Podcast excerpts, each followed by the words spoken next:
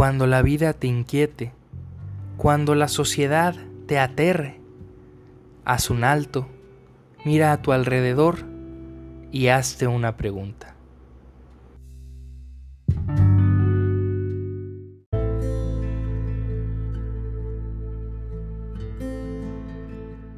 Desde hace mucho tiempo, desde la época del medievo, se entendió el concepto de esencia como aquello que hace que la cosa sea lo que es y no otra cosa.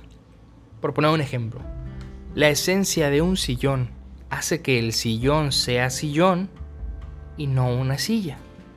La esencia de una puerta hace que la puerta sea puerta y no una ventana o una mesa podríamos decir que la esencia nos hace ser quienes somos en el sentido de los humanos porque nos dota de cierta identidad.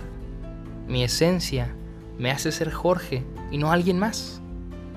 Pero desde el punto de vista del existencialismo, muy concretamente desde John Paul Sartre, la existencia precede a la esencia. ¿Qué quiere decir esto? Que para el existencialismo de Sartre no existe la esencia en los seres humanos no hay una esencia. ¿Por qué? Porque no estamos, diríamos así, limitados a ser tal o cual persona, sino que somos totalmente libres. Y esto él lo explica diciendo que los seres humanos estamos condenados a la libertad. Todos hemos escuchado alguna vez aquella frase medio justificándonos que dice, es que yo soy así, yo soy de tal forma, así me crié, así crecí y no puedo cambiar, como resignándonos a algo. Para Sartre, esto sería totalmente falso, porque al estar condenados a la libertad, tenemos decisión, tenemos libre decisión en cuanto a nosotros, porque sí, estamos ciertamente condicionados por todo lo que se nos ha dado, pero para Sartre, somos lo que hacemos con lo que ya han hecho de nosotros. Piénsalo de esta forma. Mira tu historia, mira tu infancia, tu niñez. Tienes un nombre que tú no pediste. Tienes unas creencias que se te fueron dadas. Te criaron con ciertos valores que tú no pediste.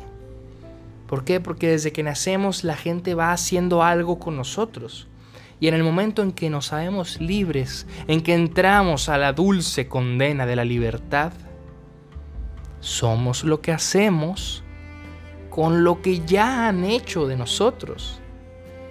Nadie está exento de haber sido formado o moldeado por alguien más, pero tampoco estamos exentos de sabernos libres, de sabernos con la capacidad de decidir sobre aquello que otros ya han hecho sobre mí.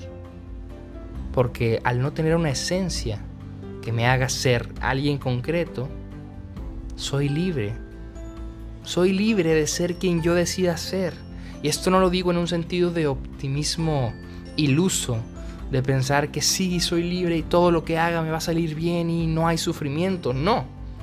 Esto quiere decir que yo puedo definir quién soy yo puedo definir quién quiero ser, independientemente de lo que otros esperen de mí, piensen de mí, de lo que ya me hayan dado.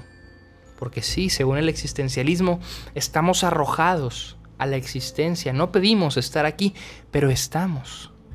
Y al estar, nos toca hacer algo con lo que los demás ya hicieron. Esto es, en resumidas cuentas, el existencialismo entendido desde John Paul Sartre. Por eso la existencia precede a la esencia. ¿Tú qué opinas de esto? ¿Tienes alguna otra postura? ¿Te agrada más quizás alguna otra idea? Compárteme, ¿estás o no estás de acuerdo con esto? Generemos diálogo, busquemos la verdad y recuerda que una vida que no se cuestiona no es digna de vivirse. Si llegaste hasta aquí, muchas gracias y hasta la próxima.